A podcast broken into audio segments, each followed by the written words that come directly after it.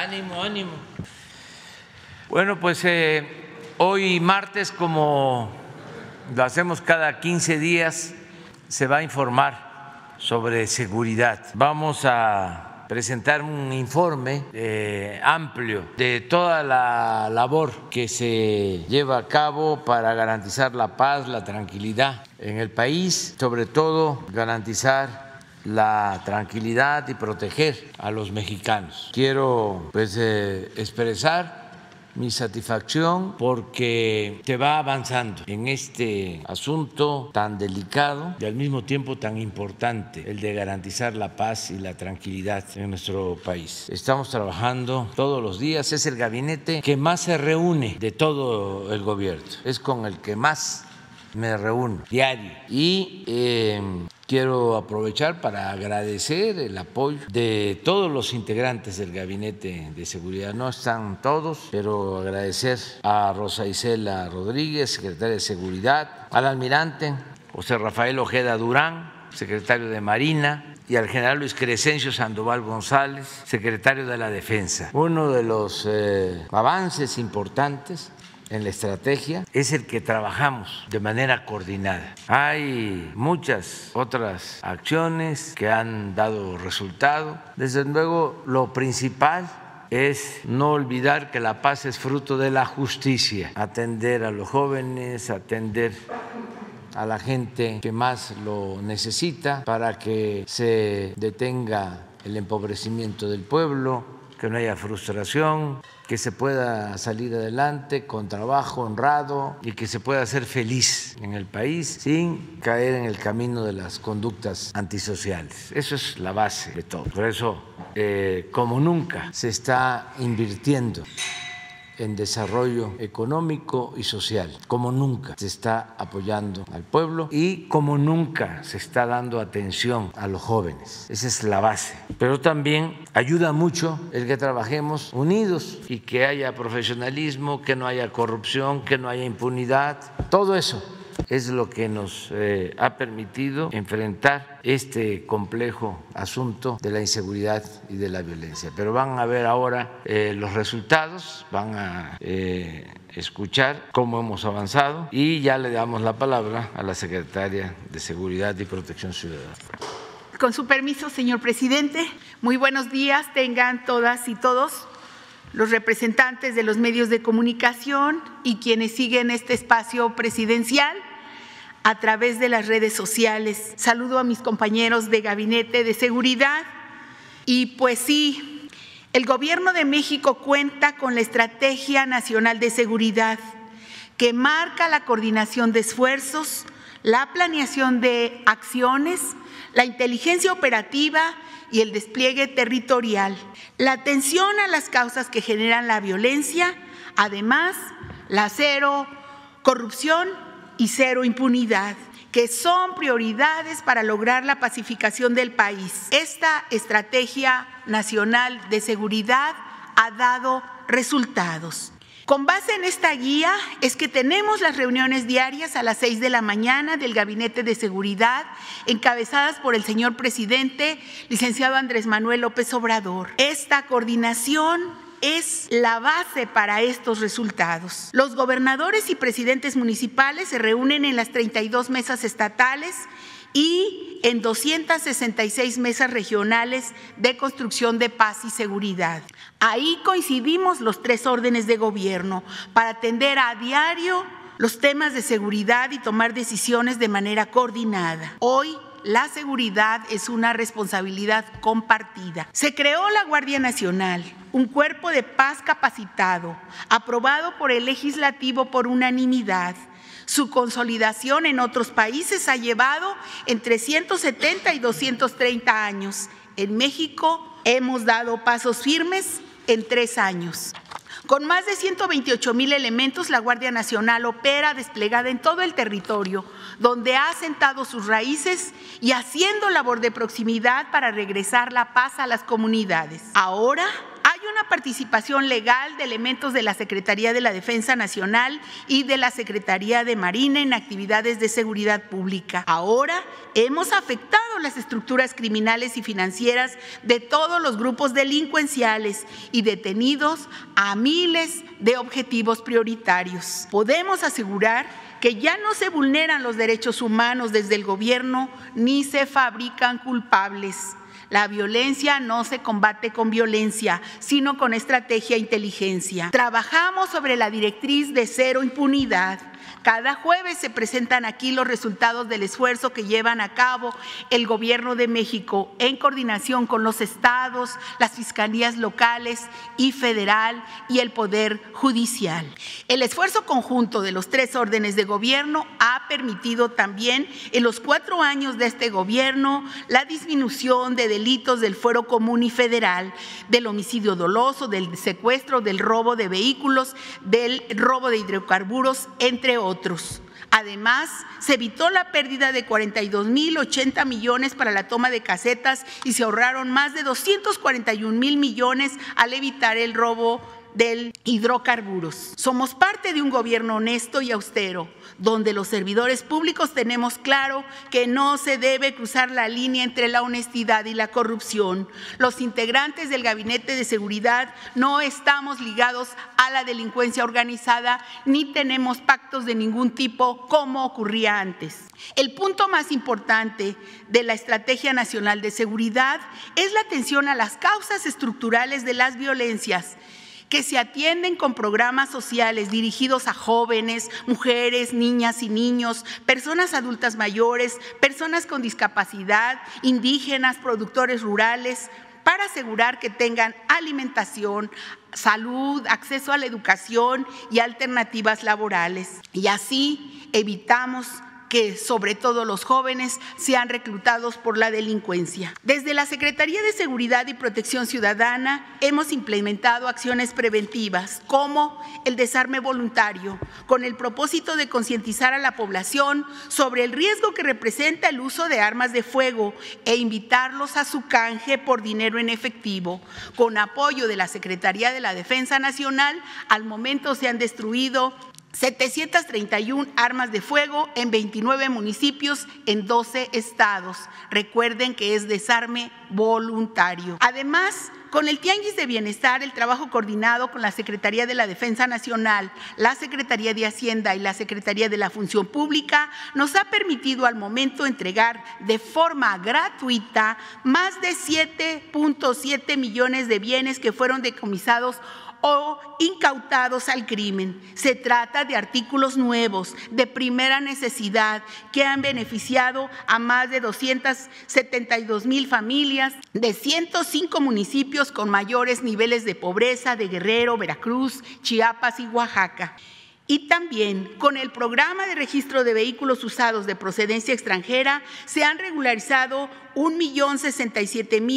1.067.777 unidades, modelos 2016 para atrás, que ya están en el país y que permiten la movilidad de familias humildes. Esto ha sido posible obtener 2.669 millones 442.500 pesos que se emplearán en el mejoramiento de vialidades Recordar que se amplió el plazo a marzo de este año. También llevamos a cabo la campaña nacional para la prevención de las adicciones en eh, coordinación con Comunicación Social de la Presidencia, la Secretaría de Salud. Este programa va dirigido a jóvenes. Además, creamos las redes contra las violencias y las adicciones en coordinación con la Secretaría de Educación Pública para reforzar la atención a estudiantes de secundaria y bachillerato en distintos puntos del país. También informar que mantenemos las acciones para tramitar libertades anticipadas y amnistías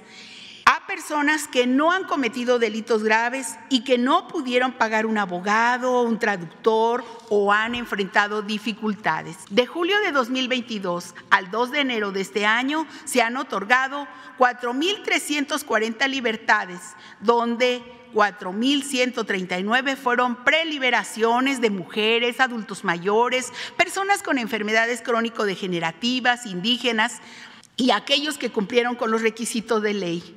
así como 220 amnistías a mujeres, a personas con discapacidad permanente o personas con pobreza. Finalmente, informar que para mantener la gobernabilidad de los centros penitenciarios, hemos atendido las solicitudes de traslados de 30 gobiernos locales.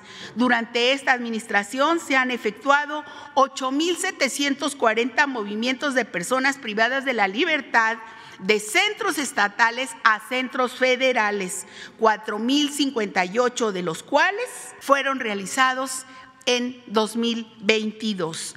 Muchas gracias que nos permiten servirles y muchas gracias que nos permiten trabajar para ustedes. A continuación, seguiremos con los compañeros para presentar los resultados de la Estrategia Nacional de Seguridad. Le cedo la palabra al general secretario de la Defensa Nacional, Luis Crescencio Sandoval. Con su permiso, señor presidente, muy buenos días.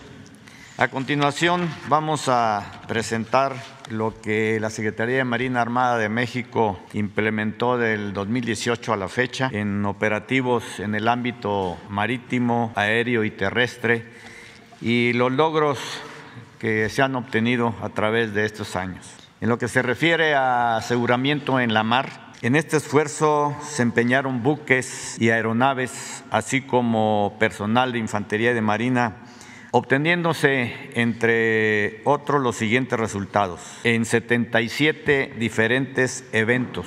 lo que ven aquí en el, a continuación, esto nada más es en el 2022. Hubieron 22 eh, eventos con drogas, son los verdes, y 19 eventos logísticos, son las embarcaciones que llevan el combustible, gasolina, a las embarcaciones que vienen desde, muchas veces desde Colombia o de Ecuador, se abren cerca de 300, 400 millas náuticas para entrar a diferentes puertos. Normalmente eh, utilizan Chiapas, Oaxaca y algunas veces se van hasta Sinaloa. Eh, se han asegurado en lo que va del 18 a la fecha, como lo pueden ver aquí, en el 19 fueron 6.4, en el 20 10.7, en el 21 8.1 y este año 30.1 toneladas. Los eventos en total de los estos años fueron 77, 279 embarcaciones decomisadas, detenidos 550 elementos y combustible 225 mil litros de gasolina. La que sigue, por favor. En lo que se refiere a precursores, es una actividad delictiva que ha cobrado relevancia, eh, pues va relacionada con el tráfico ilícito y elaboración de fentanilo y otras drogas sintéticas en este rubro, con un esfuerzo muy grande y en coordinación de esta Secretaría con COFEPRIS, se logró promulgar la Ley Federal para el Control de Precursores Químicos, considerada como un ejemplo mundial. Este ordenamiento promulgado va a constituir una ayuda vital para el éxito de las operaciones, ya que el implementarse esto va a regular en diversos insumos para la elaboración de estas sustancias, se va a dificultar a las organizaciones delictivas evadir la acción de la justicia. También es importante mencionar que esta actividad eh, ilícita fue sancionada por primera vez en el 2022. En el marco de estas operaciones se aseguraron, eh, esto fue a partir de 2022 nada más, 1.253 toneladas de precursores y sustancias químicas así como 4.4 millones de medicamentos controlados. Eh, la certificación del Laboratorio de Farmacología y Toxicología del Instituto de Investigación en Ciencias de la Salud de la Secretaría de Marina eh, fue avalado por COFEPRIS y esto nos va a permitir eh, a nosotros cualquier droga que se decomise, llevarla a ese laboratorio para darle su certificación de qué tipo de droga es y legalmente poder llevar a cabo las detenciones necesarias. La que sigue. En lo que se refiere a armamentos y detenidos, como parte de esta estrategia de seguridad se incautaron 2.669 armas y se detuvieron a 5.326 presuntos infractores de la ley y en este punto es importante agregar que en ningún momento se ha violentado los derechos humanos del personal detenido. La que sigue. la vaquita marina. ¿Por qué es importante mencionar esto? Porque dentro del Alto Golfo de California, frente a San Felipe, existía pues prácticamente un cártel ahí que les llamaban el cártel de la Totoaba. La Totoaba vinculada con la cuestión de la vaquita marina. Y se logró desarticular ese cártel, se detuvieron a siete elementos, los cuales ya están eh, presos. Eh, es, una, es una acción que se está llevando a cabo con varias este, dependencias, puede con la pesca, agricultura, Semarnat, entre otras, eh, SADER también incluso. Se, se, hicieron trabajos coordinados, se llevaron a cabo firmas de convenio, de colaboración, el censo de las embarcaciones también se logró en toda esa área, el fomentar la cultura de la denuncia también, el balizamiento de la zona de tolerancia cero, está bien balizada esa zona, Igualmente dentro de esa zona se llevaron a cabo un sembrado de bloques de concreto con unos eh, garfios, unos eh, ganchos, para que cuando pase alguna embarcación por ahí que aviente una red, esa red se queda atrapada ahí. igualmente los resultados, destrucción de 744 redes de pesca prohibidas, que están hablando, estamos hablando un equivalente de 142 mil metros de largo. Asimismo, se llevaron a cabo 2.042 inspecciones a embarcaciones o buques, 12.314 a embarcaciones menores, 6.539 a vehículos, 39.500 a personas y, 20, y 37 a instalaciones y bodegas. La que sigue.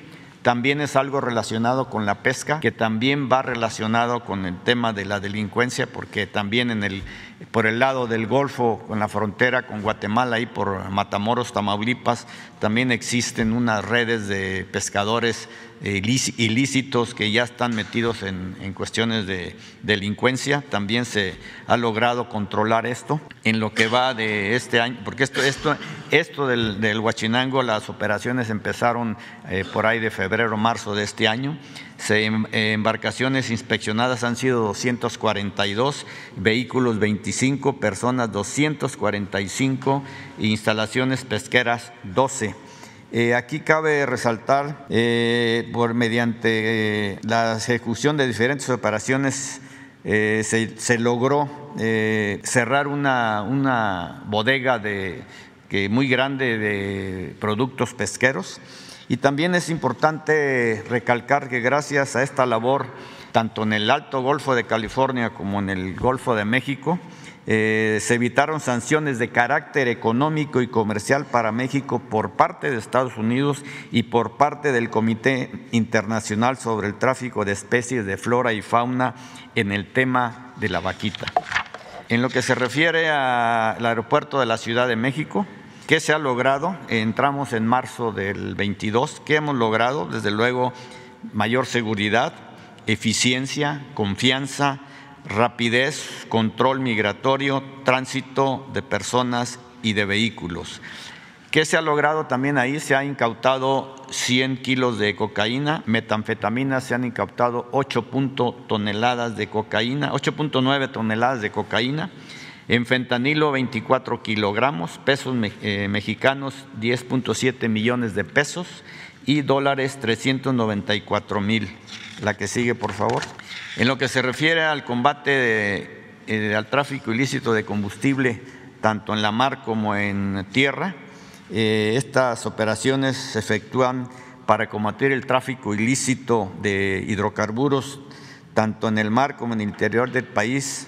Eh, son parte sustancial de las tareas que desarrolla esta institución y en ese sentido, de diciembre del 18 a la fecha, se han localizado y clausurado 912 tomas clandestinas y se han detenido a 62 presuntos infractores, eh, asegurándose 63 embarcaciones y 1.494.871 litros de combustible, de los cuales en la mar se han asegurado 842.017 y el resto en los ductos. La que sigue, por favor. En lo que se refiere a aduanas, nosotros tenemos el control de 16 aduanas eh, marítimas y dos en el interior de la República. Esto de, entramos el 21 de diciembre del, del 21 eh, se ha fortalecido la captación de recursos fiscales y desde luego contribuido al control frontal contra el tráfico ilícito de estupefacientes, precursores químicos, incluyendo tráfico de especies de flora y fauna protegidas. Asimismo, en los principales eh, logros que se han tenido, eh, el incremento ha sido de un 11%. Eh, en la recaudación del año 2021 a 2022 fue la diferencia. Se aseguraron 6.655 metros cúbicos de maderas preciosas y se incrementaron las operaciones y expeditaron los trámites en las aduanas. Asimismo, se está dando orden y seguridad en dichas aduanas. La que sigue, por favor, también ahí, perdón, sean en el, por ejemplo, en la aduana del aeropuerto de la Ciudad de México, como dije anteriormente, 8.9 toneladas de metanfetamina y 100 kilogramos de cocaína. En Manzanillo, 512 kilogramos de cocaína y 431 kilogramos de eh, fueron dos eventos, 512 kilogramos y otro de 431. Y en Lázaro Cárdenas, 516 kilogramos de cocaína. En lo que se refiere a las aciponas, que son las administraciones portuarias, desde que se entró, eh, se empezó a ver la situación, cómo se encontraba ahí la, la falta de seguridad y la falta de control. Eh, las más importantes, desde luego, estamos hablando de Manzanillo, Colima, Lázaro Cárdenas, Michoacán, Veracruz y Coatzacoalcos en el estado de Veracruz, Tampico y Altamira en el estado de Tamaulipas y Dos Bocas, Tabasco. ¿Qué es lo que se ha logrado? Pues desde luego la existencia de un inventario y control de embarcaciones menores, el control de acceso a los puertos y a las marinas, la vigilancia en coordinación con mandos navales, eh, la inspección con las unidades de protección portuaria y con la pesca, el incremento en la emisión de libretas de mar para el control de los que transitan ahí con las embarcaciones, el control de autorización de los despachos de las embarcaciones y la participación de organismos internacionales. Pero sobre todo en los puertos lo que se ha logrado es tener el control de los puertos, que antes no se tenía. Eso es lo que hemos llevado a través de estos años la Secretaría de Marina. Le cedo la palabra al general Crescencio. Gracias. Con su permiso, señor presidente. Bien, eh, continuamos con, con, el informe. Eh, adelante, por favor. El que sigue. En cuanto a la presencia de la, de la autoridad, ¿qué, ¿en dónde estamos eh, este, desplegados? ¿Qué es lo que estamos haciendo? Primeramente, la Guardia. Eh, aquí tenemos en el 19 el, el nacimiento de la Guardia con 88.557 elementos y año con año, ¿cuál ha sido? Su eh, este, incremento en efectivos. En este 2022 tenemos 128.233 hombres que corresponden al 83.4% de lo que se tiene proyectado. Lo proyectado es para marzo del 24 contar con 153.600 elementos de la Guardia Nacional cubriendo todo el territorio nacional. Adelante, por favor. Eh, aquí tenemos eh, un mapa donde está todo el despliegue, el despliegue de lo que es el ejército con 99.699 eh, hombres de fuerza operativa, la Guardia Nacional con 106.155 elementos operativos, la Fuerza Aérea con 2.607 elementos y sus 333 aeronaves, la eh, Marina con 33.294 elementos, 70 buques, 50 aeronaves y 490 vehículos. Y este es el esquema de cómo está eh, cubierto el territorio nacional por las cuatro fuerzas. Adelante. Aquí el despliegue que tiene la, Guardia Nacional, ya tenemos eh, o tiene presencia la Guardia en todos, en todos los estados y depende de la, de la situación de cada uno de ellos, es la cantidad de elementos que eh, con lo que cuenta las compañías de Guardia Nacional que están ahí en, esos estados que tienen mayor problemática es más, más numerosa. Pero todos tienen una presencia importante y se va a ir incrementando conforme se vaya este, reuniendo la mayor cantidad de efectivos. Ahorita, como mencioné, 128.233, pero tenemos para el siguiente año o para este 2023 también el, reclutamiento que nos va a permitir cubrir los siguientes espacios que se identifiquen eh, en el territorio como necesarios que esté la Guardia Nacional. Adelante. Aquí en cuanto a las construcciones de las coordinaciones regionales y de las compañías, tenemos eh, del programa que inició en el 19, eh, desde lo que son mm, las, construcciones concluidas, son 249 compañías, son en construcción 90, tenemos ya este, por, terminar, y 155 que iniciaremos en este 2023. A, este número, a estas 494, se le adicionan 100 instalaciones de la Secretaría de la Defensa Nacional del Ejército que se le cedieron a la Guardia Nacional para este, que fueran ocupadas por las compañías eh, y ya no tener la necesidad de construir, sino ya en esas instalaciones eh, este, eh, hacen uso y de ahí despliegan. Entonces tendremos 594 al final de este 2023. En cuanto a las coordinaciones regionales, también el programa inició en el 2019, ya en el 21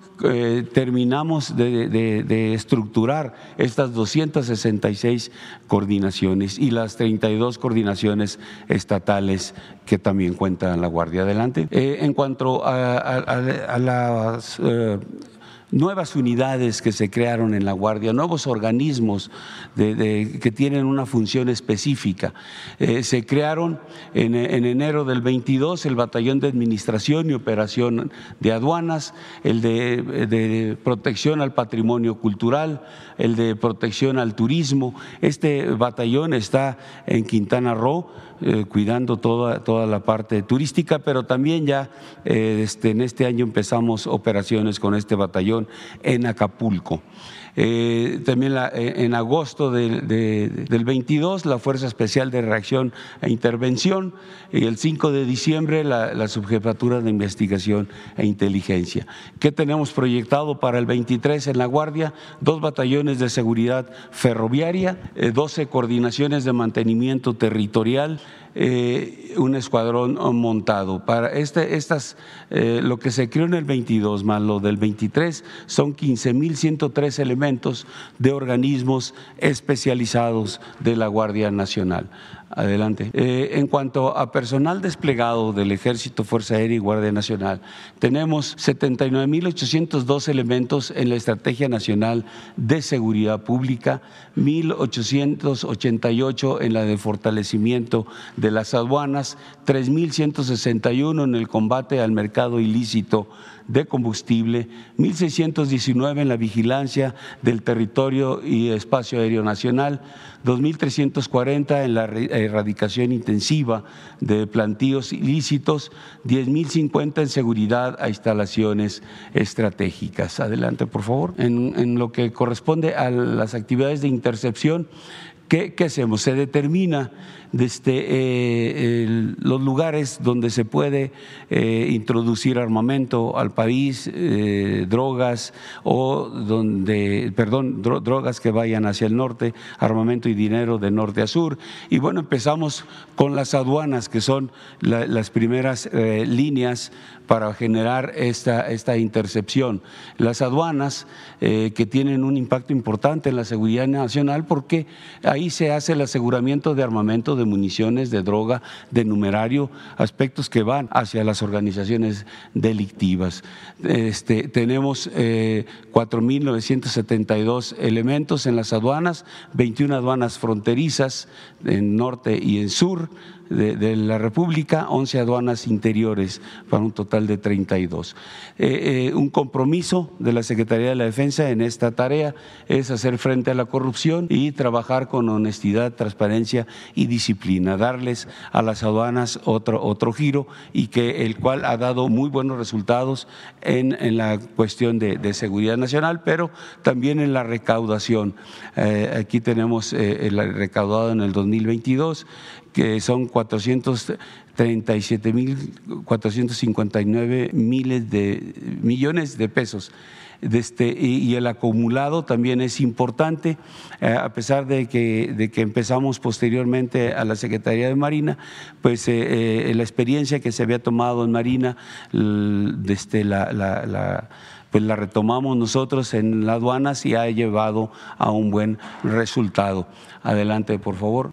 En cuanto a, vías de comunicación, el plan casetas, se han empleado 1.161 eh, elementos del Ejército, de la Secretaría de la Defensa, 8.364 elementos de la Guardia Nacional, cubriendo Sonora, Sinaloa, Nayarit y Guerrero. Estos eh, operativos evitan o favorecen que, eh, que haya libre tránsito, que no haya pérdidas por el cobro en las casetas y este, se han puesto en, ejecución lo que es el plan casetas, la autopista del Sol, carreteras seguras. Este, eh, principalmente ha estado la Guardia Nacional, como vemos aquí en los números, pero apoyado con el Ejército y Fuerza Aérea y, este, eh, son de carácter permanente toda la seguridad en las vías de, carreteras. Este es un programa que se puso en ejecución el año pasado y que ya se logró tener una presencia completa en las carreteras eh, a través de relevar al anterior de este eh, organismo que se encargaba de la Policía Federal que se encargaba de estas carreteras. Adelante, por favor. En cuanto a la intercepción terrestre, también se identifican áreas para poder establecer los servicios que impidan el movimiento de drogas, de armas, de numerarios, de cuestiones ilícitas. La primera parte es en la frontera norte. Aquí tenemos eh, una línea transversal del Pacífico al Golfo y el istmo de Tehuantepec. En, el territorio nacional, considerando estas, estas áreas, tenemos 10 puestos militares de seguridad estratégicos, principalmente enfocados a la, frontera norte, tenemos en el, en Istmo y tenemos aquí en la parte de la línea transversal, 12 eh, puestos militares de seguridad estratégicos móviles. Eh, este, y 33 puestos militares eh, de seguridad regionales. Eh, adelante, por favor, si le regresan, creo que se pasó una. En cuanto a seguridad del espacio aéreo, bueno, este es todo un sistema que se eh, complementa con, con aviones para la intercepción aérea, pero principalmente el establecimiento de radares que tenemos en Cozumel, Quintana Roo, en Zapata, Chiapas, en San Cristóbal, eh, Chiapas, en Ciudad Istepec, Oaxaca y en Hermosillo, Sonora. Estos radares nos permiten tener el control del espacio aéreo y eh, eh, identificar cuando nuestro espacio aéreo es empleado para actividades ilícitas. Eh, la misión que tiene este sistema es garantizar la soberanía, seguridad y protección del espacio aéreo. también se realizan operaciones en 76 aeropuertos y las rutas que tenemos identificadas para estos vuelos ilícitos es el Caribe, el Pacífico y el noroeste del país. Adelante. Aquí vemos, eh, tenemos una, una coordinación, una conferencia de interoperabilidad regional con los países latinoamericanos que ha dado excelentes resultados. Tenemos, eh, a través de, esto, hay una cooperación regional para la vigilancia y protección del espacio aéreo, en donde se tome el contacto eh, de, este, de, un vuelo ilícito, se identifique, los países van pasando la información este, para poder explotar ese dato y en donde aterrice poder actuar en contra de las aeronaves ilícitas. Eh, el objetivo de esto es generar una estrategia que permita eh, actuar en contra de estos vuelos ilícitos, enfrentar los desafíos de manera regional y generar interoperabilidad. Aquí vemos los números de los vuelos ilícitos que han ido reduciendo. La cantidad de información que se ha generado ha sido una barrera para eh, el empleo de nuestro espacio aéreo. Y lo vemos reflejado en que se han estado este, eh, teniendo aseguramientos importantes eh, por, en el mar pues están utilizando esta ruta porque también la ruta terrestre la tenemos cubierta a través de todos los efectivos que se tienen desplegados en la frontera sur de nuestro país con Guardia Nacional, con Ejército, con Fuerza Aérea y con Marina. Adelante, por favor. Eh, también eh, eh, para la parte de intercepción se crearon la Fuerza de Tarea Conjunta en este 2022. son dos mil elementos, mil del Ejército, mil de la Guardia Nacional, que este, despliegan en estados de, alto índice de violencia. Su, presencia hasta ahorita ha sido importante para bajar los, o reducir los, los homicidios vinculados a delincuencia organizada. Eh, y la fuerza de tarea regional, que son entre 300 a 500 elementos por región militar. Tenemos 12 regiones militares en todo el país y estas van a atender situaciones atípicas en cuanto a la situación delincuencial y este, también eh, buscar hacer acciones que influyan en la percepción de inseguridad de la población. Todas las operaciones que hacen estas, estas fuerzas tienen que ser ágiles, dinámicas, flexibles y de corta duración. Adelante, por favor. En cuanto a seguridad instalaciones estratégicas, aquí este, eh, tanto el Ejército como la Guardia Nacional realizan esta función. Eh, en lo que es eh, el Ejército tenemos 81 instalaciones, cubriéndolas con 1.553 eh, elementos, la Guardia Nacional 126 elementos, 126 instalaciones, perdón, con 2.336 elementos. Aquí tenemos las, las instalaciones que cubren, Pemex, Comisión Federal de Electricidad, Aeropuertos, SAT, Capufe, Senegas, tenemos el Instituto Nacional de Investigaciones Nucleares, eh, son instalaciones que se van identificando, eh, que, por su importancia debe, debe de estar eh, este, alguna de, las fuerzas. También en, lo que se ha realizado en el transporte de combustible en apoyo a Pemex con el, agrupamiento de autotanques, las 640 de este, autotanques que se adquirieron desde el inicio de la administración, hemos podido este, transportar 9.044 millones de litros de, combustible, ya sea eh, eh, gasolina premium, magna, eh, diésel y turbocina. Ha sido un trabajo importante que, se apoya Pemex este, pues, diariamente en este, en este transporte. Adelante, por favor. En cuanto al combate de robo de, hidrocarburos, bueno, se sigue dando la seguridad a 11 ductos prioritarios. Eh, con 1.666 elementos del Ejército y 1.322 de la Guardia Nacional, eh, con resultados importantes en cuanto a la detección de de, este, tomas clandestinas, recuperación de combustible, que ahorita en el video que, vamos eh, se va a pasar, ahí vienen los resultados de esta actividad como de las demás. Adelante, por favor. En inteligencia, adelante. Eh, el trabajo de los, eh, de los órganos de inteligencia del Estado mexicano, de, de, todo lo que con lo que se cuenta, ha sido importante en el 2022 y se ha hecho la detención de 542 personas de este, eh, pues, relevantes, importantes, y de aquí estos son blancos generadores. Tenemos seis líderes de, organizaciones delictivas, siete jefes de plaza, doce jefes regionales, quince jefes de célula y 43 operadores de, las organizaciones delictivas, operación, operadores financieros, operadores logísticos, la, gente que les ayuda a, este, a generar las condiciones de, económicas o desarrollar sus actividades delictivas.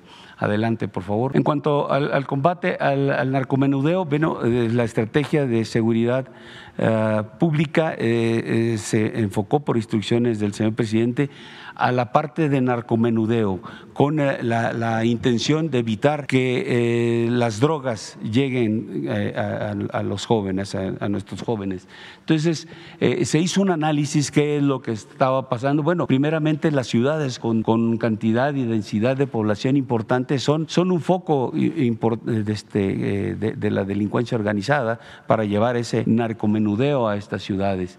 Este, y ahí también se generan eh, los homicidios vinculados a delincuencia organizada porque se, se pelean por el mercado de las drogas.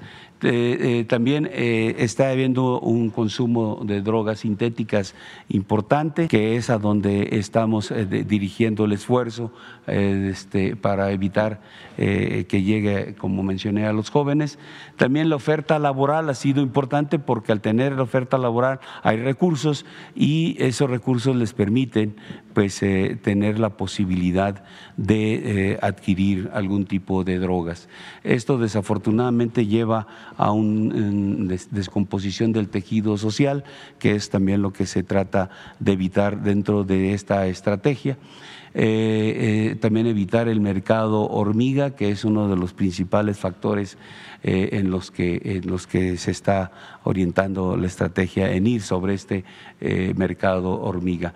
el despliegue orientado a la atención del narcomenudeo durante el año pasado se realizaron 731 cateos en nueve estados de atención prioritaria, enfocado a esas tienditas donde venden las drogas, donde se acumulan donde se almacenan eh, este, para poder hacer el aseguramiento de este, de este ilícito. Adelante, por favor. En cuanto a homicidios vinculados a delincuencia organizada, estos, esos homicidios eh, los, llevamos el seguimiento de estos homicidios, son los que se generan entre las organizaciones delictivas, pero esto nos permite poder este, hacer una reorientación de los efectivos. Las fuerzas de tarea que, que cité que se hacen, la Fuerza de Tarea Conjunta México y la regional, tienen un seguimiento de estos de estos homicidios para atender de inmediato eh, los lugares donde empieza a aumentarse. Buscamos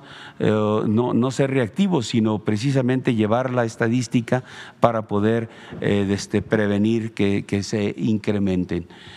adelante, por favor. En erradicación, adelante. en erradicación hay 7.890 elementos, se ha logrado, este, o se logró en el 2022 eh, 93.732 plantíos eh, este, eh, erradicados, eh, este, en lo que es amapola, en de marihuana 9.576 plantíos de marihuana y 70 de hoja de coca. en hectáreas representan 12.034 hectáreas de amapola, 1.156 hectáreas de marihuana y 33 hectáreas de hoja de coca. Este, este trabajo se desarrolla en los estados de Chihuahua, de Sinaloa, Durán, rango y Guerrero. Adelante. Ya es, todo. Bueno, señor presidente, nada más queda el, el, video. Con una nueva visión, el gobierno que encabeza el presidente Andrés Manuel López Obrador ha reformulado la Estrategia Nacional de Seguridad Pública relacionada con el combate a las drogas para atender las causas de la violencia y reducir el daño que origina el consumo de estas sustancias en la población. Esta estrategia es el instrumento que garantiza el actuar coordinado de las fuerzas del orden público, la Guardia Nacional y las Fuerzas Armadas, para garantizar día con día las condiciones de paz y seguridad que requiere el pueblo de México. El concepto bajo el cual actúan las fuerzas de seguridad se basa en unidad de objetivo, mando y control centralizado, despliegue flexible y dinámico, inteligencia selectiva, concentración y economía de fuerzas y presencia en todo el territorio nacional a través de la creación y despliegue de la Guardia Nacional. Lo anterior con la finalidad de recuperar espacios, fortalecer el Estado de Derecho y recuperar la confianza de la sociedad en sus autoridades. De igual forma, se han fortalecido los objetivos prioritarios, como es la protección de nuestras fronteras, a través de la administración y operación de 50 aduanas, 17 aeropuertos y 20 puertos, por parte de las Fuerzas Armadas y la Guardia Nacional, logrando disminuir considerablemente el ingreso de armas, drogas y precursores químicos a territorio nacional. En los sistemas de intercepción terrestre, aérea y marítima, el uso de inteligencia ha sido prioritario para lograr el aseguramiento de drogas y localización inédita de laboratorios para la elaboración de drogas sintéticas, así como la incautación de aeronaves con drogas, detenidos y embarcaciones, reduciendo además su internación ilícita al espacio aéreo nacional. Todas estas acciones en forma coordinada han coadyuvado a obtener en el año 2022 los resultados siguientes, los cuales, sumados con los obtenidos en los tres primeros años de la presente administración, se comparan con un periodo similar del pasado sexenio.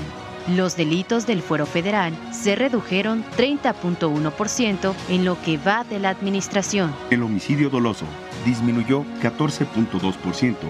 Las víctimas de homicidio doloso bajaron 10.3% respecto a 2019. En la comparación de homicidios suscitados en las diferentes administraciones, se observa en la gestión del licenciado Andrés Manuel López Obrador una reducción de 10.3%, mientras que en las tres anteriores se registró una tendencia al alza con 59% en el sexenio del presidente Peña Nieto, de 192.8% en la administración del presidente Calderón y de 1.6% en el periodo del presidente Fox. El feminicidio se redujo 23.8%. El robo a vehículo automotor disminuyó 40.5%. La extorsión sigue siendo un reto, pues incrementó 18.2%. En el robo de hidrocarburos, al comparar las cantidades que se desviaron en los cuatro años de la administración anterior, con la presente administración, demuestran que en promedio se ha evitado el robo de 126.400 barriles mensualmente.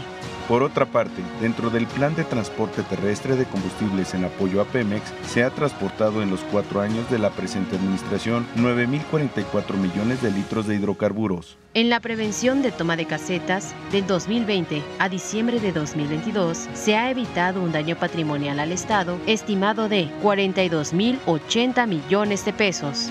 El secuestro disminuyó en 69.2% gracias al trabajo de la Coordinación Nacional Antisecuestro y las unidades especializadas en los estados. Han logrado la detención de 4.824 secuestradores, la desarticulación de 543 bandas y la liberación de 2.148 víctimas. Por otra parte, en cuanto a los resultados del esfuerzo nacional, las instituciones del orden han logrado alcanzar las cifras que a continuación se indican.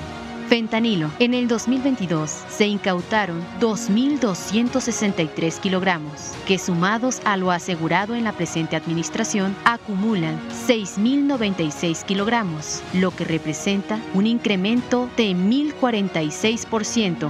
Cocaína. Por lo que respecta al 2022, se aseguraron 39.714 kilogramos y en el presente sexenio 104.872 kilogramos, significando un incremento de 142%. Metanfetamina. En el año pasado del 2022 se logró la incautación de 59.948 kilogramos, que sumados a lo decomisado desde diciembre de 2018 a diciembre de 2022 arroja un total de 178.122 kilogramos. Esto refleja un incremento de 91%. La afectación económica causada a las estructuras criminales por el aseguramiento de estas tres drogas es superior a los 122 mil millones de pesos. Laboratorios clandestinos. En el 2022 se tuvo una destrucción inédita de 495 laboratorios, mientras que en lo acumulado del sexenio se han localizado e inhabilitado 1.223, lo que representa un incremento de 143%. Lo anterior ha significado una afectación económica de más de un billón de pesos a la delincuencia organizada. Precursores químicos. En el año pasado se incautaron 852.795 kilogramos y de diciembre de 2018 a diciembre 2022 se han asegurado 1.876.241 kilogramos, lo que significa un incremento del 205%. Armas de fuego. En el año 2022 se decomisaron 9.587 armas, mientras que en el acumulado del presente sexenio se cuenta con un total de 34.842 armas aseguradas, lo que significa un incremento del 62%. Cartuchos. En el año próximo pasado se aseguraron 7.017.897 cartuchos, lo que hace un acumulado de 17.633.000 726 cartuchos incautados en la presente administración, obteniéndose un incremento de 429%. Granadas. En el 2022 se aseguró 714 granadas, cantidad que se añade a las 2.421 granadas decomisadas de diciembre de 2018 a diciembre de 2022, registrando así un incremento del 14%. Detenidos. Con el fortalecimiento de las actividades de inteligencia, en el 2022 se efectuaron 11.160 detenciones, mientras que en toda la administración se han realizado 66.869 detenciones, logrando un incremento de 134% en este rubro. Dentro de estas detenciones se incluyen las de 542 detenciones relevantes, de las que sobresalen 14 lugartenientes, líderes de organizaciones delictivas generadoras de violencia. Vehículos terrestres. En el año próximo pasado, se aseguraron 10.578 vehículos, que se suman a los 78.559 vehículos incautados en todo el sexenio, obteniéndose de esta forma un incremento del 95%. Aeronaves. En el 2022 se aseguraron 17 aeronaves, mientras que en todo el sexenio se ha logrado el aseguramiento de 168 aeronaves, lo que representa un incremento del 79%. Embarcaciones. En el año próximo pasado se decomisaron 65 embarcaciones, que sumadas a lo decomisado en todo el sexenio, arroja un total de 321 embarcaciones, significando un incremento del 48%. Moneda nacional. En el 2022 se aseguró 124.813.626 pesos, por lo que en el acumulado de la administración se ha logrado el decomiso de 549.537.382 pesos, lo que indica un incremento del 350%. Dólares americanos. Por lo que respecta al 2022, se incautaron 78 millones 816.096 dólares y en lo que va del sexenio se han asegurado 125 millones 474.190 dólares, lo que significa un incremento de 154%. En la presente administración, el índice de letalidad se ha reducido considerablemente, lo que significa una mayor observancia por parte de las fuerzas de seguridad de los principios que establece la Ley Nacional sobre el uso de la fuerza y del respeto a los derechos humanos.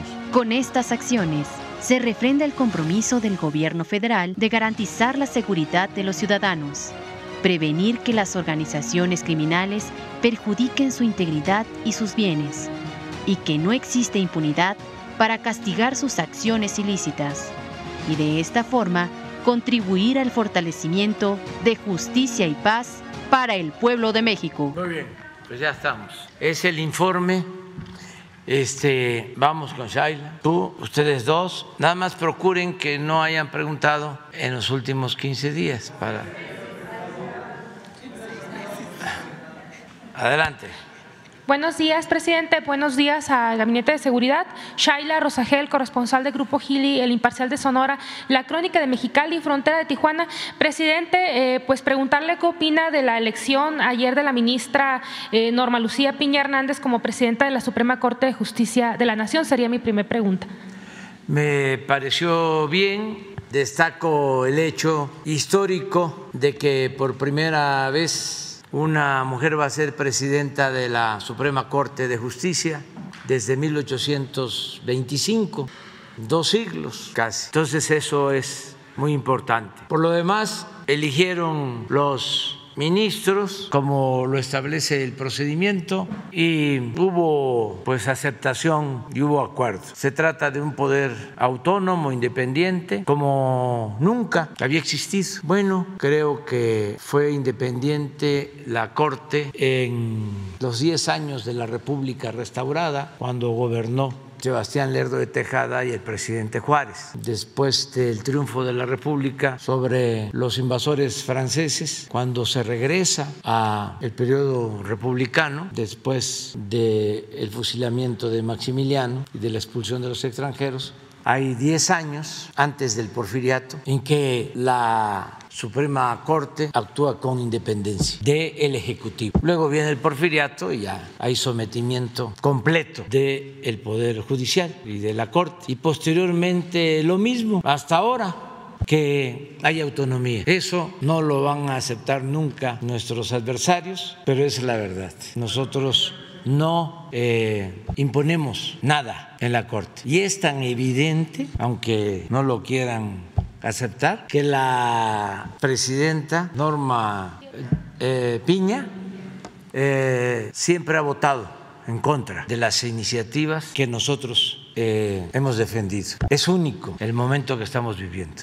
Nadie puede decir que hay subordinación como era antes, de los poderes al Ejecutivo. Durante décadas el poder de los poderes era el Ejecutivo. El poder legislativo y el poder judicial eran apéndices, estaban subordinados. Desde la presidencia se daban órdenes y eso ya se terminó. Por eso sí estamos en la cuarta transformación de la vida pública del país. Y me da mucho gusto que esto esté sucediendo en México porque es para bien, para que haya un auténtico Estado de Derecho, no como antes que era un Estado de chueco. Y ojalá y de manera independiente, autónoma, se lleve a cabo una reforma en el Poder Judicial que urge por la corrupción que impera. Hay que seguir limpiando todo el gobierno, los tres poderes, purificando la vida pública y que cada vez se respete más al pueblo, se atienda más al pueblo, que las, las instituciones no estén al servicio de minorías rapaces, que no estén al servicio de la corrupción, al servicio del dinero. Pero bueno, vamos avanzando. Gracias, presidente. Eh, preguntarle también si ya tiene las fechas para su próxima gira al estado de Sonora, ya que dijo que iba a ser después de la cumbre, si tiene la agenda ya, o sea, qué días va a ir, qué, qué municipios va a visitar.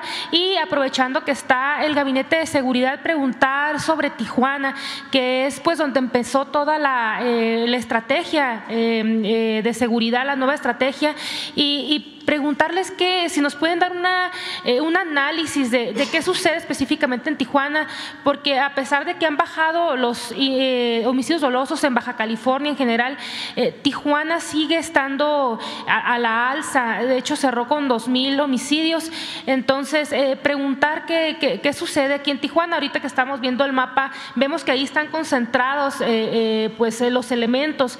En, en Tijuana, la mayor parte de los elementos. Esas serían mis, mis preguntas, presidente. Bueno, pues eh, Rosa Isel, que nos informe sobre Baja California. Sí, les voy a pedir la lámina de Baja California, por favor.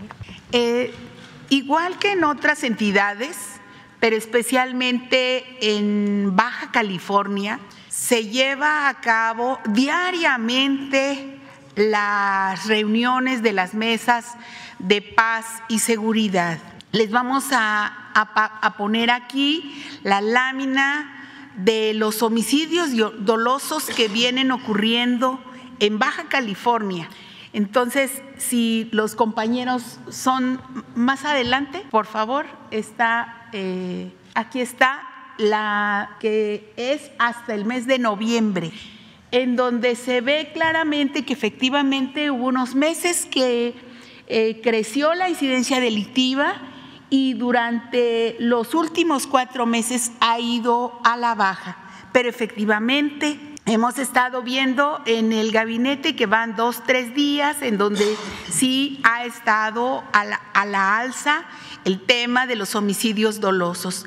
Eh, precisamente hay un equipo especial que está trabajando con la coordinación estatal y está muy pendiente efectivamente la Secretaría de la Defensa Nacional, también la Guardia Nacional, haciendo el trabajo que corresponde a la coordinación estatal y federal.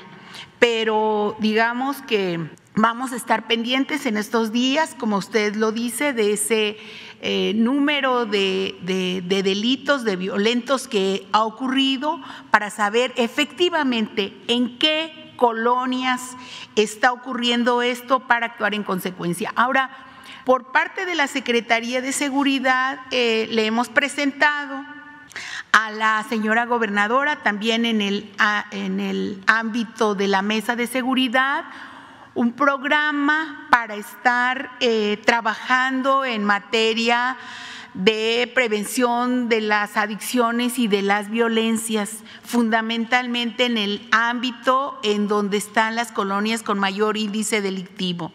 Ellos han aceptado este trabajo, ya se ha presentado y ahorita a partir del mes de enero se van a reforzar con personal que va a atender eh, los temas de violencias entre los jóvenes, pero de manera preventiva, tanto en escuelas de educación media como en estas colonias.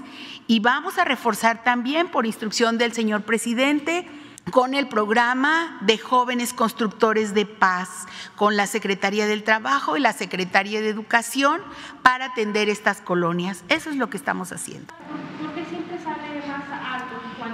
Ahí en donde estamos poniendo la mayor atención, porque efectivamente en estos días hay un repunte, digamos, tiene tres, cuatro días que ha sucedido esto de acuerdo a la información de la mesa de paz, pero vamos a poner atención y a saber efectivamente cuál es la causa de estos, de estos eh, hechos que están ocurriendo, eh, porque finalmente también a veces son la reacción ante las acciones que está haciendo el gobierno de México. Adelante, ¿quién sigue? Ah, sí, este, pues se inicia el año con mucho trabajo, eh, como siempre, y ahora tenemos que aplicarnos aún más este fin de semana vamos a la supervisión del tren Maya. Eh, el lunes eh, próximo viene el presidente Biden. Vamos a recibir al presidente Biden y al primer ministro Trudeau.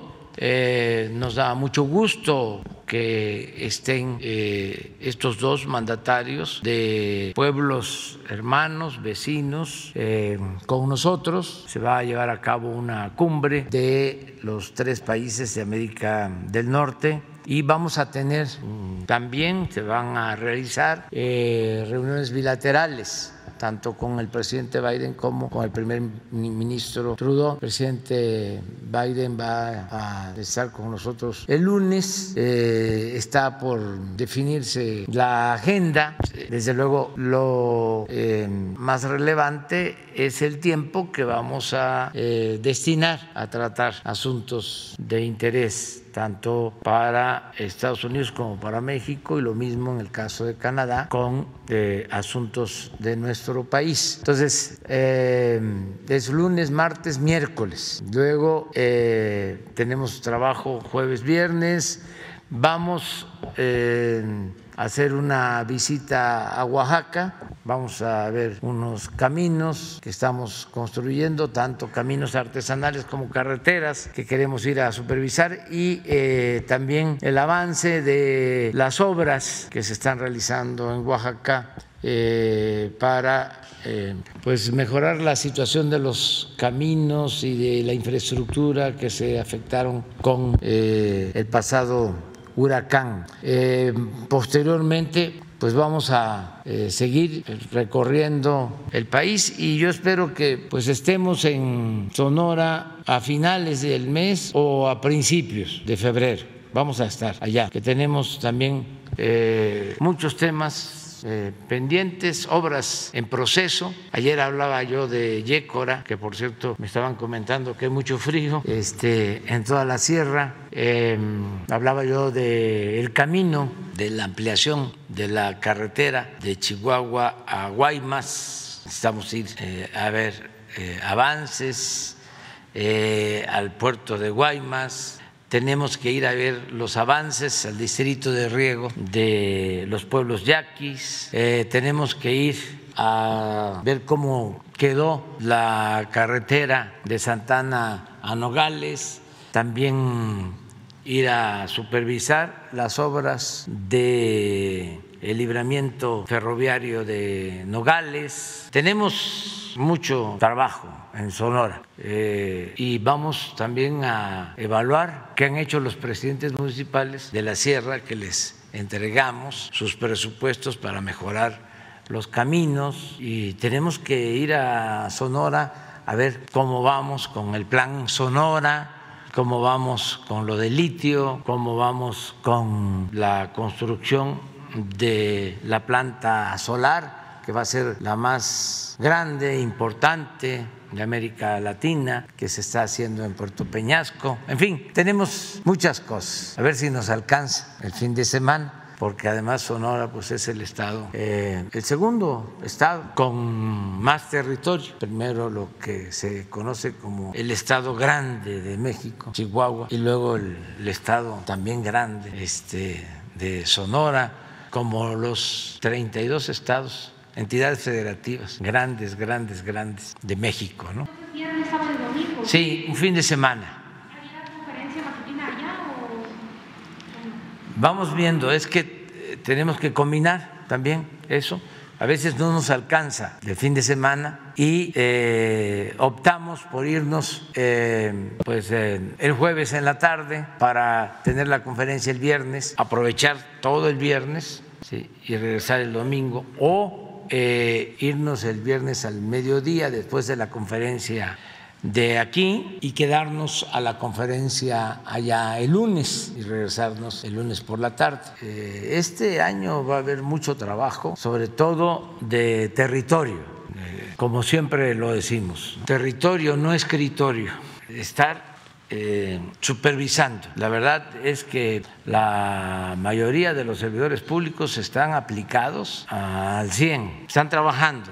Tenemos muchos frentes abiertos. Yo les comentaba ayer que como nunca eh, hay inversión pública en el país. Ya no había inversión pública. Todo eran concesiones, autopistas concesionadas, hospitales concesionados, reclusorios concesionados era una oficina del gobierno para entregar concesiones y facilitar las tranzas, pues, para decirlo coloquialmente. Ahora no, ahora eh, el presupuesto está llegando de manera directa a la gente y se está usando para obras de infraestructura que antes se concesionaban, ahora se realizan esas obras con presupuesto público. Por eso no se cobra en las carreteras que se están realizando, porque pues también tenemos la filosofía, la concepción de que ya el ciudadano contribuye, como se dice este, comúnmente, paga impuestos, que no deben de ser impuestos, deben de ser contribuciones. Pero bueno, ya se paga el impuesto.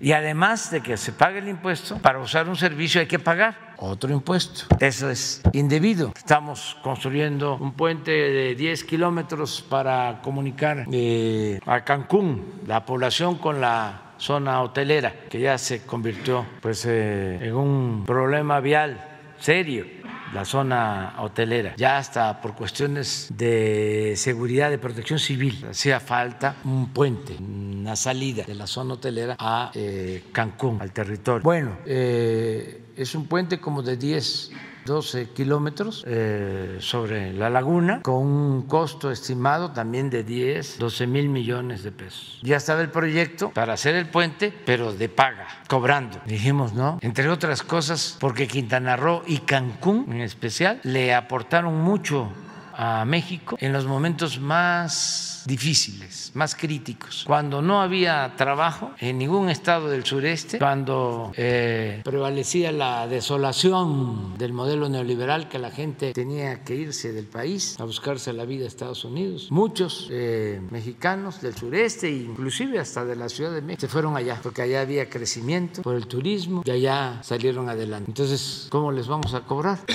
Por el uso del puente. Pero así, en muchas otras obras, esa ampliación de la carretera de Chihuahua a Guaymas, pues no va a ser de paga. Y así muchas otras eh, obras. Pero sí voy a ir a Sonora. Eso todavía no lo definimos. Lo más probable es que no haya. Por la importancia que tienen estos encuentros, eh, vamos a informar pero pues no necesariamente en las mañaneras. Todavía no se decide. Yo creo que mañana o pasado mañana ya vamos a informar sobre la agenda y eh, los temas y también si va a haber o no conferencia de prensa. En la mañana. del presidente Biden está viendo la logística, ¿se va a reunir con ustedes, con equipo, presidente? No tenía información de eso. Este. Llegó ayer en la tarde el avión de logística de Estados Ah, del Aeropuerto Internacional de la Ciudad de México. Sí, pues este, no tenía este, información, pero es bienvenido, ¿no? Y sí están llegando desde hace algunos días eh, avanzadas para los preparativos de esta cumbre. ¿Le envió su carta al presidente Biden, sus peticiones? Sí, ya la envié. Ayer la envié. ¿Las mostraría? ¿Mande? ¿Las mostraría su carta?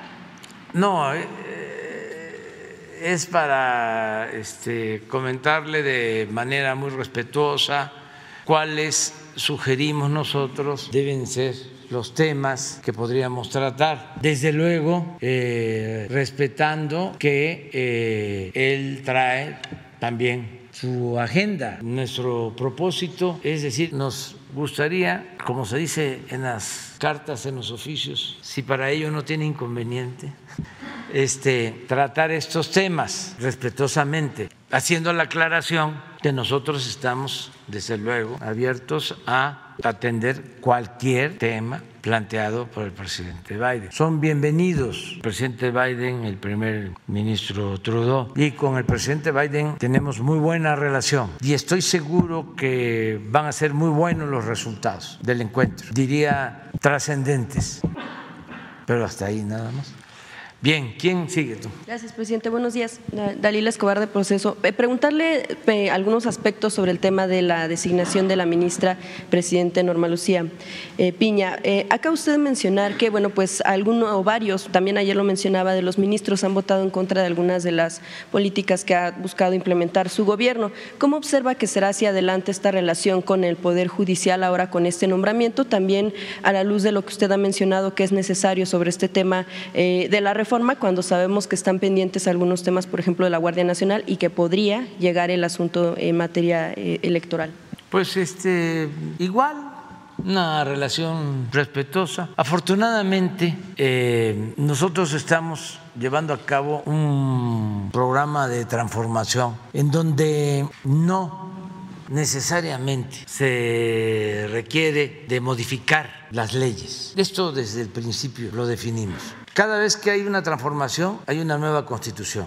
Me refiero a una constitución federal, no a las constituciones conservadoras, centralistas. Después de la independencia se eh, elabora la constitución de 1824 para eh, normar el desarrollo de la primera república del país. Durante el movimiento de reforma surge la revolución de la constitución de 1857. Es una constitución liberal. Después de la revolución, que es la tercera transformación de México, en 1917 se eh, elabora la constitución vigente de 1917. Si nosotros estamos llevando a cabo la cuarta transformación, lo que eh, correspondía era promover un constituyente para elaborar una nueva ley de leyes, una nueva constitución. Pero eh, dijimos, nos vamos a estancar, no va a ser fácil.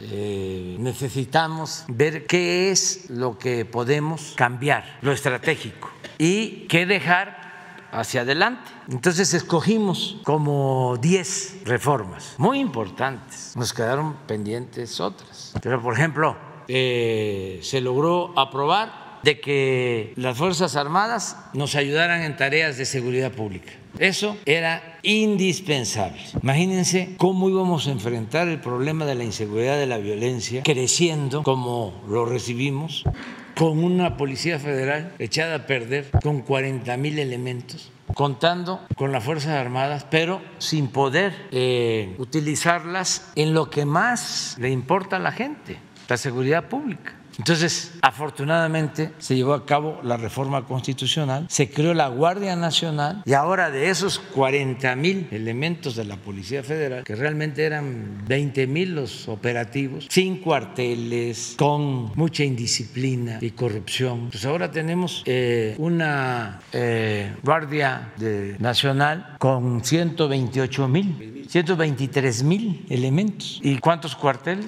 594 94 vamos a tener a finales del gobierno, pero hasta ahora construidos 250. ¿Quién es el?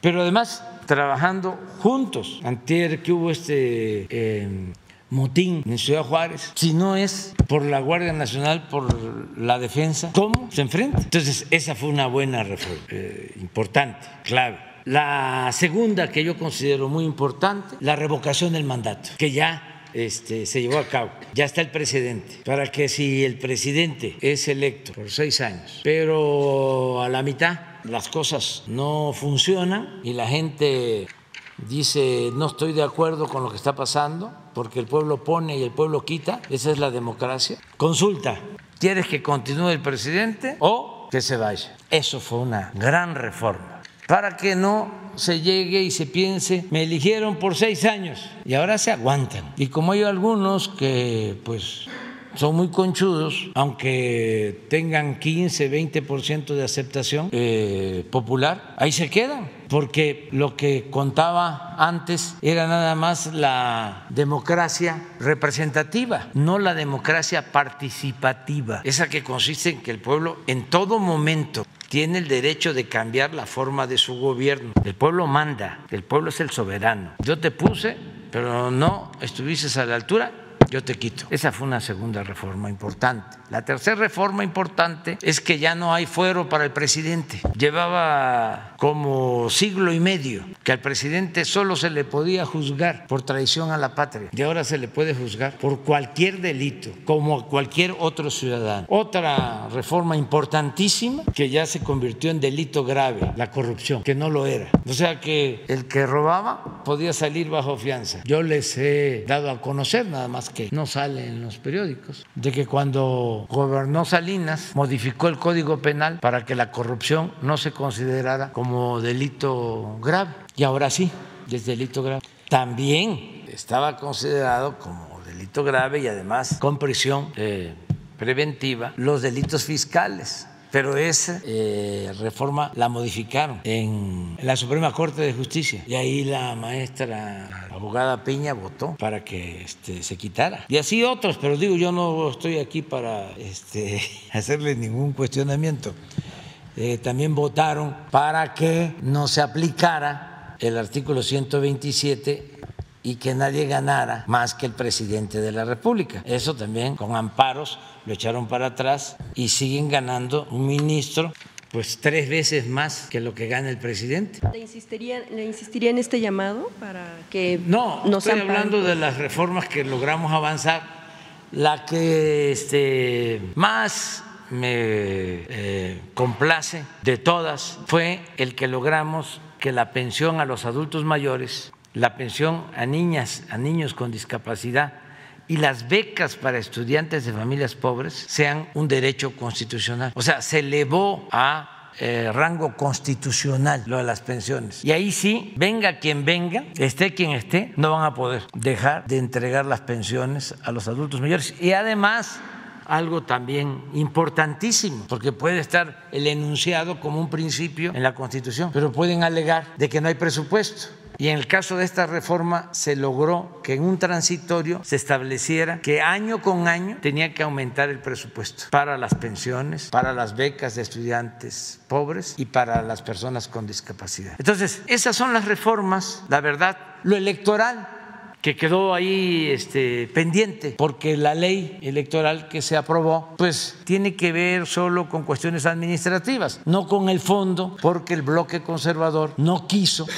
este, que se redujera el número de diputados, como lo estábamos proponiendo, de 500 a 300. No quiso quitar a los plurinominales, no quiso este, reducir el presupuesto en 10 mil millones de pesos del INE, no quiso que los consejeros del INE, en vez de que los elijan los partidos, los elige el pueblo. Pero eso ya queda pendiente. Entonces, ya la verdad, no tenemos nada que temer en cuanto a que eh, bloquee el Poder Judicial. Si esa fuese su intención, que no creo que este, estén pensando en frenar la transformación, pero si fuese esa su intención, pues no pasaría absolutamente nada, porque nosotros seguimos haciendo justicia. Ayer lo decía yo, hacer justicia pues es eh, devolverle 30 mil hectáreas a los yaquis. Hacer justicia es que todos los adultos mayores del país tengan una pensión. Hacer justicia es que tengan pensión todos los discapacitados. Hacer justicia es que se apoye a los productores del campo. Hacer justicia es que se entreguen 11 millones de becas a estudiantes pobres y eso lo vamos a seguir haciendo. Eso no nos los pueden impedir. Ya cualquier decisión que tome el Poder Judicial entonces no podría retroceder nada de estas decisiones no, que se nada, absolutamente, no le corresponde. Este, tendrían que modificar la Constitución y es y eso lo tendría que hacer el bloque conservador en el Congreso. Y para eso también se requieren pues tener mayoría y no la tienen. O sea, tienen mayoría para bloquear, pero no para eh, cambiar las leyes. Entonces, nosotros optamos por estas reformas, ya se hicieron. Ah, una que es buenísima, de primera, que este, no sé cómo este, no se dieron cuenta o no pudieron. Los agarramos este, como dormidos pero fue buenísima la reforma al artículo 28 de la Constitución para no permitir la condonación de impuestos. Esa fue clave, porque imagínense cuánto dinero se dejaba de recibir en la hacienda pública porque se condonaban los impuestos, no pagaban impuestos los potentados. Esa es la gran reforma. Imagínense cuánto eh, ingresa ahora les estoy hablando de operaciones que llevaban a cabo. Por ejemplo, cuando venden Banamex a Citigroup, tenían que haber pagado 12 mil millones de pesos de impuestos y no pagaron nada. Ahora que una parte de Televisa se vende a Univisión, creo que pagaron, no pones la gráfica de este, inversión extranjera. Y además agradecerles, pues, que ya entendieron en este caso Televisa y muchos otros, este, creo que como 8 o 10 mil millones de impuestos. Eh, los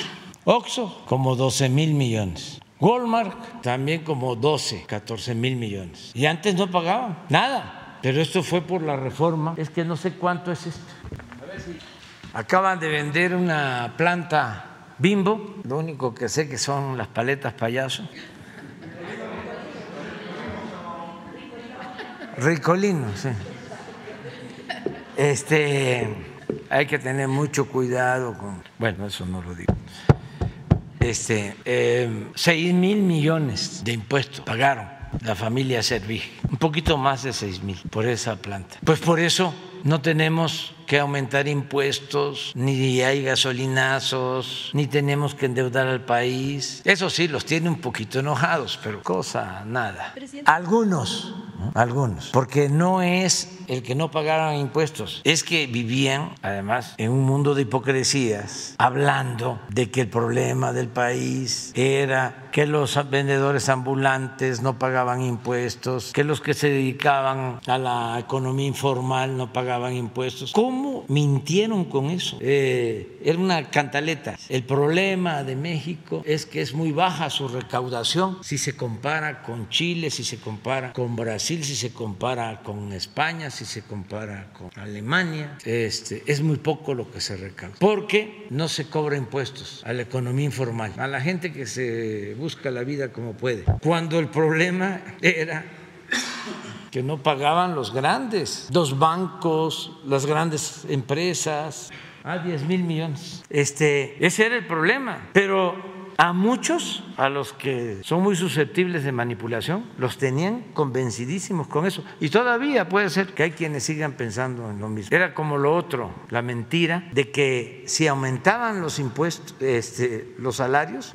se incrementaba la inflación y que por lo mismo no aumentaban los salarios. Se aventaron 30 años así, con esa mentira. 30 años. Otra mentira. Esto de un secretario de Hacienda, que si subían el precio de la gasolina no afectaba, porque la mayoría de la gente no tenía automóvil, no usaba gasolina. Una eminencia de estas. Y así muchísimas mentiras. Pero bueno, eh, no hay problema este, con el Poder Judicial, es un poder autónomo, como lo es el legislativo, como lo es la Fiscalía. Uno de los aspectos también se destacaba es que pues no se había dado esta, tal vez una felicitación, un reconocimiento a la ministra desde ayer, saber, bueno, si se comunicó con ella para eh, ya hacer este reconocimiento. Sí, sí, sí, ella este, me buscó, tuvo la amabilidad de este, comunicarse conmigo. Yo no estaba, pero tan luego eh, me informaron, me comuniqué con ella y hablé con ella, este, pues felicitándola sobre todo por ser la primera mujer en la historia, presidenta de la Suprema Corte. Lo demás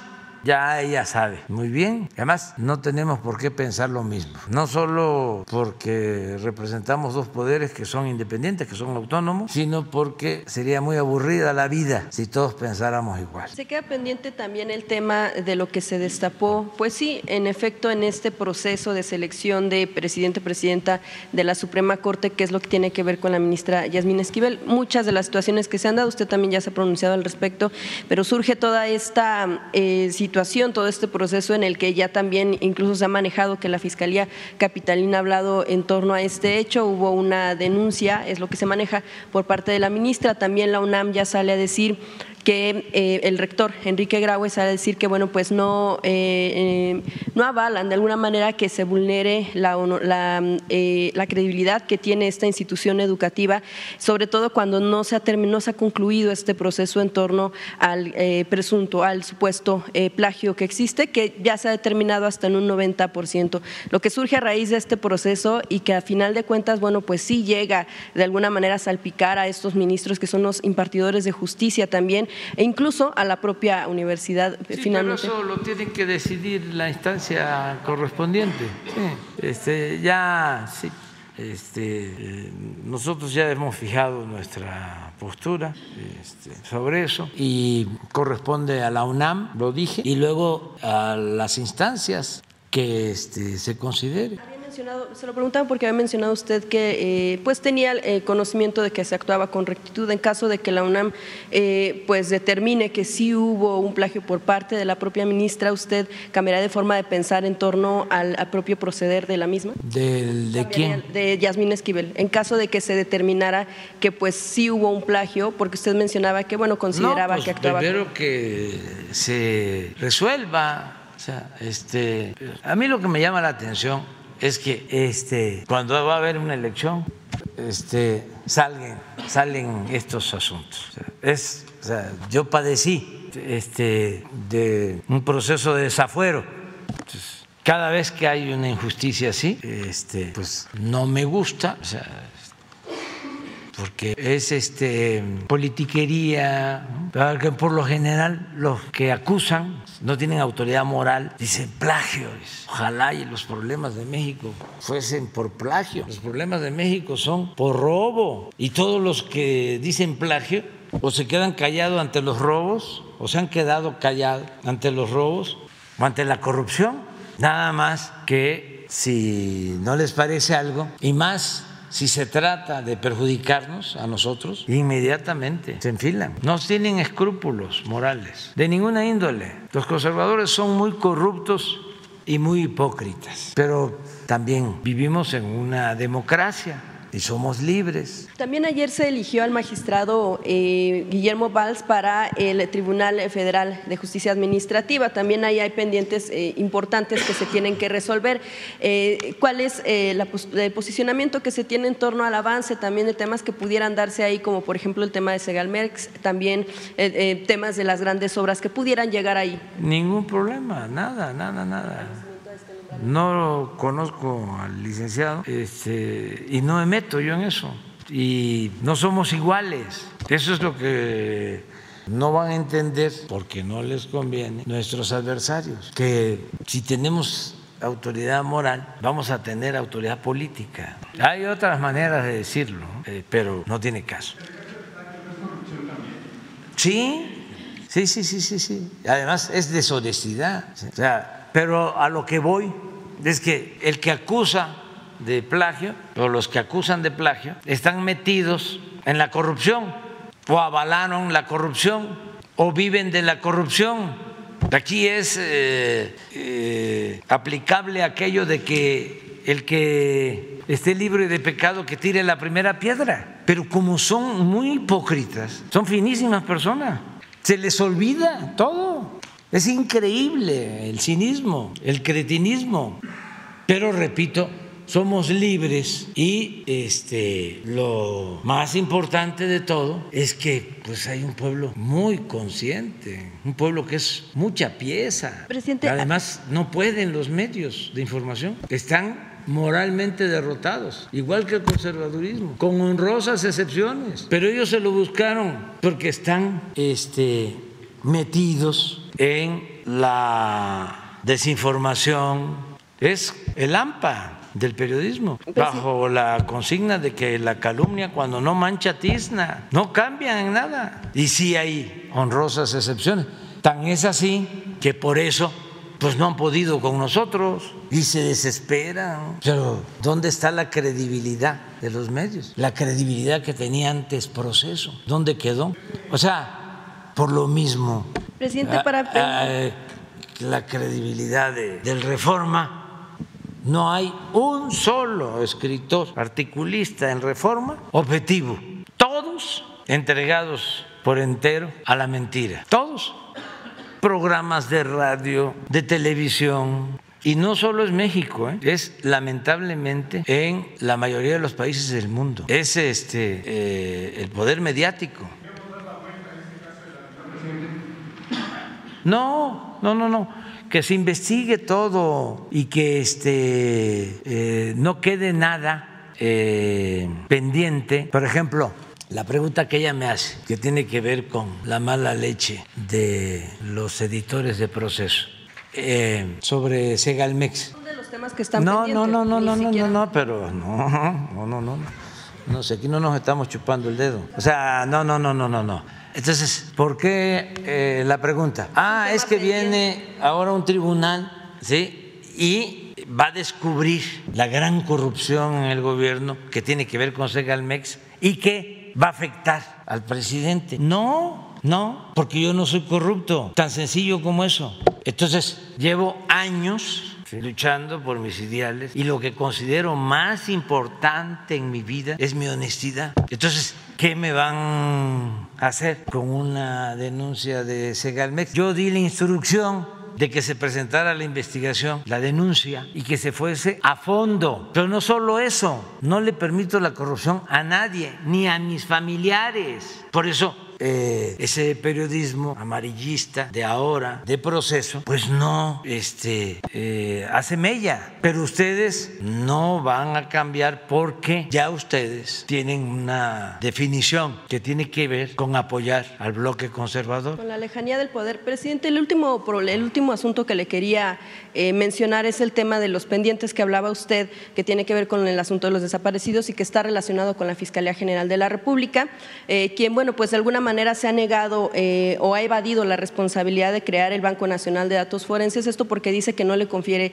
esa responsabilidad. Sin embargo, las, familiares de personas desaparecidas pues han solicitado que se dé la creación de este Banco Nacional de Datos y que incluso, bueno, la Comisión Nacional también de Personas, eh, de Búsqueda de Personas Desaparecidas han hablado de la necesidad de esta situación. Eh, si usted haría un llamado a que se pueda ya definir y a que se pueda resolver este asunto ante eh, pues los 109 eh, mil personas desaparecidas, por supuesto, durante varios años, no en este sexenio únicamente, y que pues no ha abonado al avance de las investigaciones de estos, de estos familiares que están solicitando que se encuentre a estas personas, es esta situación de la Fiscalía que incluso está tratando de litigar pues lo que dicen los familiares en contra de la justicia que ellos están buscando. Era el último tema. Gracias con la subsecretaría de Gobernación, Alejandro Encinas, y se está este, eh, buscando eh, resolver esto y hay presupuesto suficiente.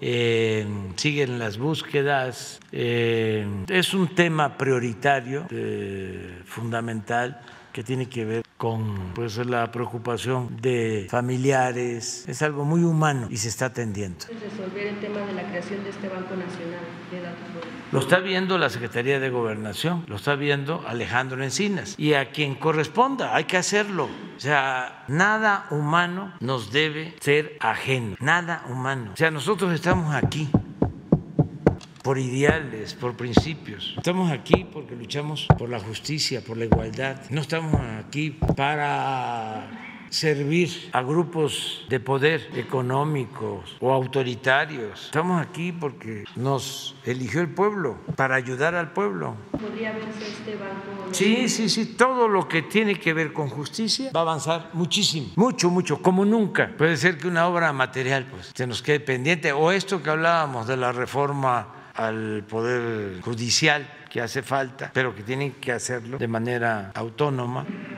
Creo que no, desgraciadamente. Pero no hay que este, eh, desistir. Ojalá y me equivoque, ¿no? Vamos a verlo. Este, no hay ahora este tema y es parte de la autonomía. Antes había una puerta en el palacio para que llegaran ahí los ministros y teléfono para el presidente de la corte. Ya les he platicado de cómo cuando Fox quiso desaforarme mandó a hablar al presidente de la Corte y echaron a andar la denuncia en mi contra. Y todos los ministros aplaudiendo y mi desafuero y hasta publicaron un manifiesto. Y así, siempre. No, por eso celebro el que haya independencia, división y equilibrio de poderes. Eso no había antes. Ya les he dicho, el poder de los poderes era el, el Ejecutivo. ¿O ustedes se acuerdan de que hubo un tiempo que fue distinto? ¿Quién mandaba? Cuando Echeverría mandaban los ministros de la Corte, con López Portillo, con Miguel de la Madrid, con Salinas, eran independientes, con Cedillo. Bueno, Cedillo los desapareció, hizo una reforma. Con Fox, con Calderón, ¿qué no se informó de cuando este, declaró el actual presidente de la Corte, bueno, el que estaba de presidente de la Corte, Arturo Saldívar, de que lo amenazó Calderón o lo mandó a amenazar Calderón con policías federales. Pero bueno, ahí sí el proceso lo sabe.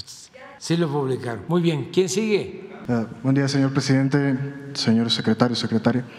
Este, Carlos Montesinos de Reporte Índigo. Eh, un par de preguntas. Ayer usted habló un poco sobre eh, la relación que habrá con Brasil ahora que llegó Lula da Silva de nuevo a su tercer mandato. Eh, también ha comentado en el pasado, en reciente, en las últimas semanas, este proyecto de integración que tiene para América en general, que le va a plantear a Joe Biden y a Justin Trudeau. Eh, el presidente Lula da Silva en campaña hizo un planteamiento bastante sólido respecto a crear una moneda única regional, tengo entendido que se llamaría el Sur, emitida por un banco regional, central, y quería cuestionarle, preguntarle si en estos dos años que queda de su administración usted vería viable empezar a caminar a México hacia esa política, hacia integrarse a América Latina a una moneda única, eh, como plantea el presidente Lula. Bueno, eh, nosotros estamos muy contentos con la llegada del presidente Lula. Está haciendo cosas desde ayer muy importantes. Está dando marcha atrás a las privatizaciones que se habían hecho hasta del petróleo de Brasil y está tomando decisiones importantes. Eh, y es un buen gobernante, tiene mucha experiencia, eh, tiene reconocimiento mundial y Brasil eh, siempre ha buscado eh, relaciones con Asia, con Europa y también con América Latina y con Estados Unidos y Canadá. Este, ha optado por la diversidad en materia de política exterior. Nosotros lo que estamos planteando es la unión de todos los países de América. El sueño de Bolívar, pero considerando a Estados Unidos y a Canadá, juntos, toda la América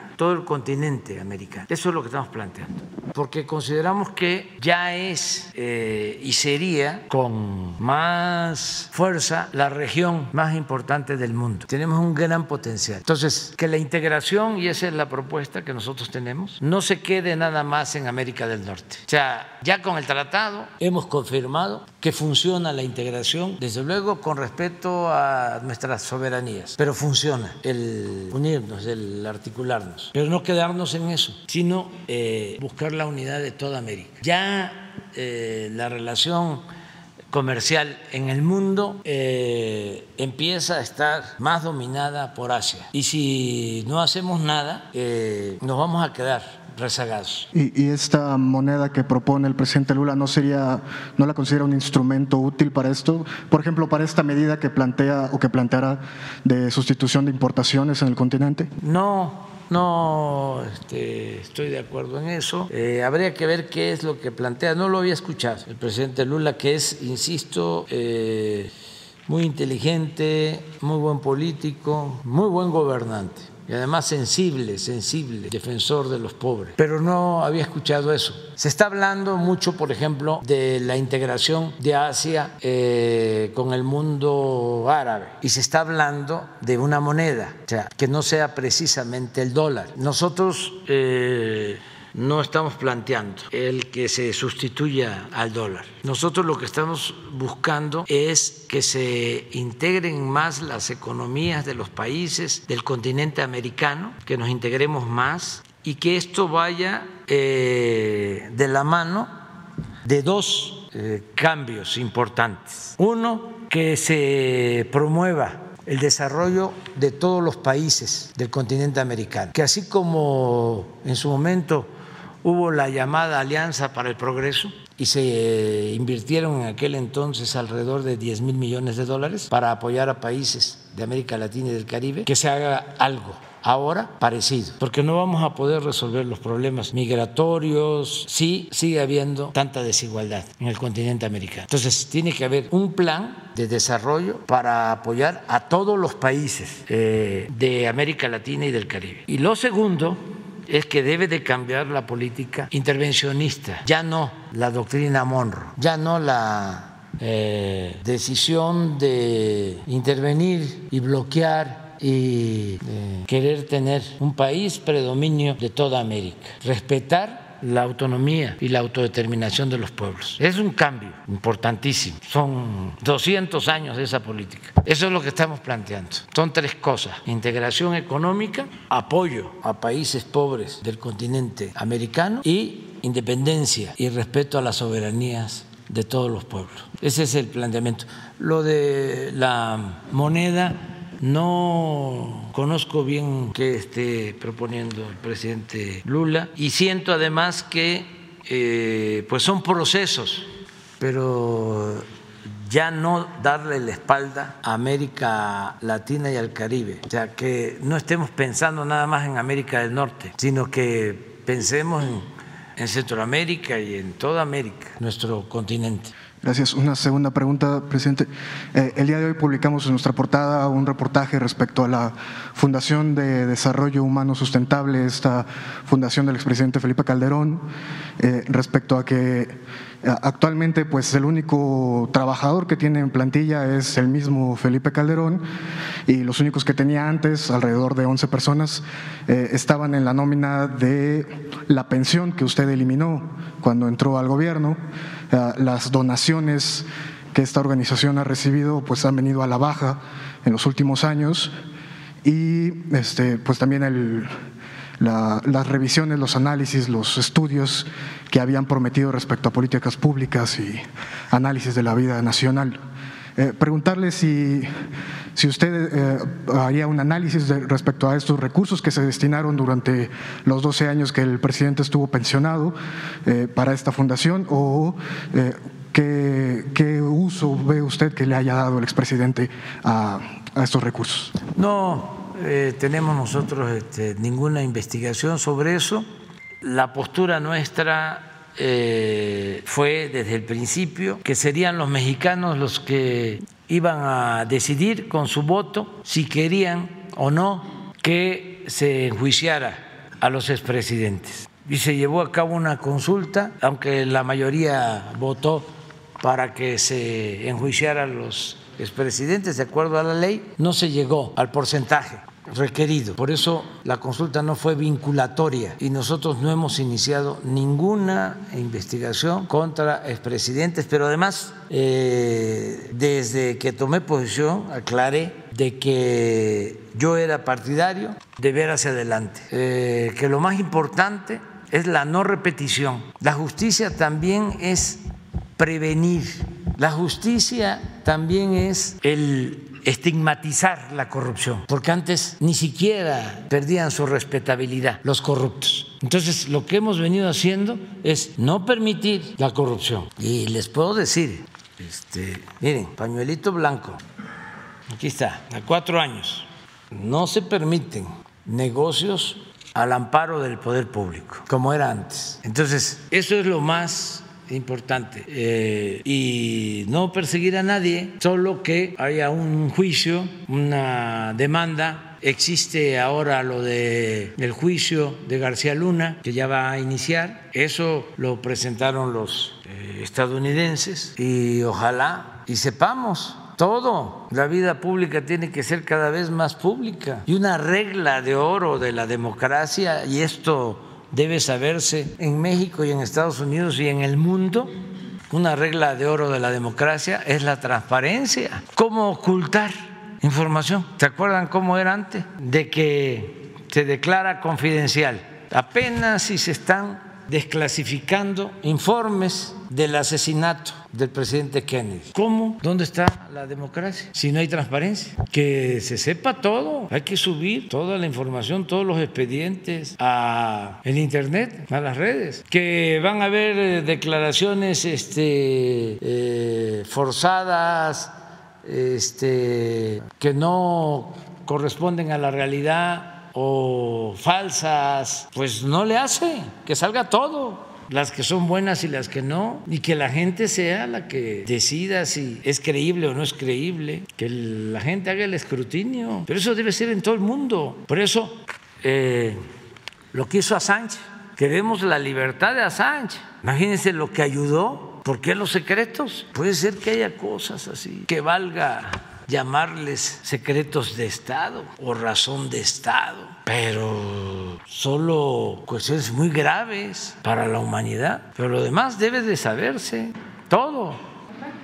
No, porque la carta es para que él tenga, eh, ya lo dije, los elementos de lo que nosotros queremos plantear y él va a traer también sus propios elementos. No sabemos todavía. Lo único que sé es que no va a poder llegar a este Texcoco. Porque la gente ya no quiso que este, se hiciera esa tranza. Este, ya, pero ya me voy. Dios, adiós. ¿Eh? Queda pendiente, queda pendiente, queda pendiente.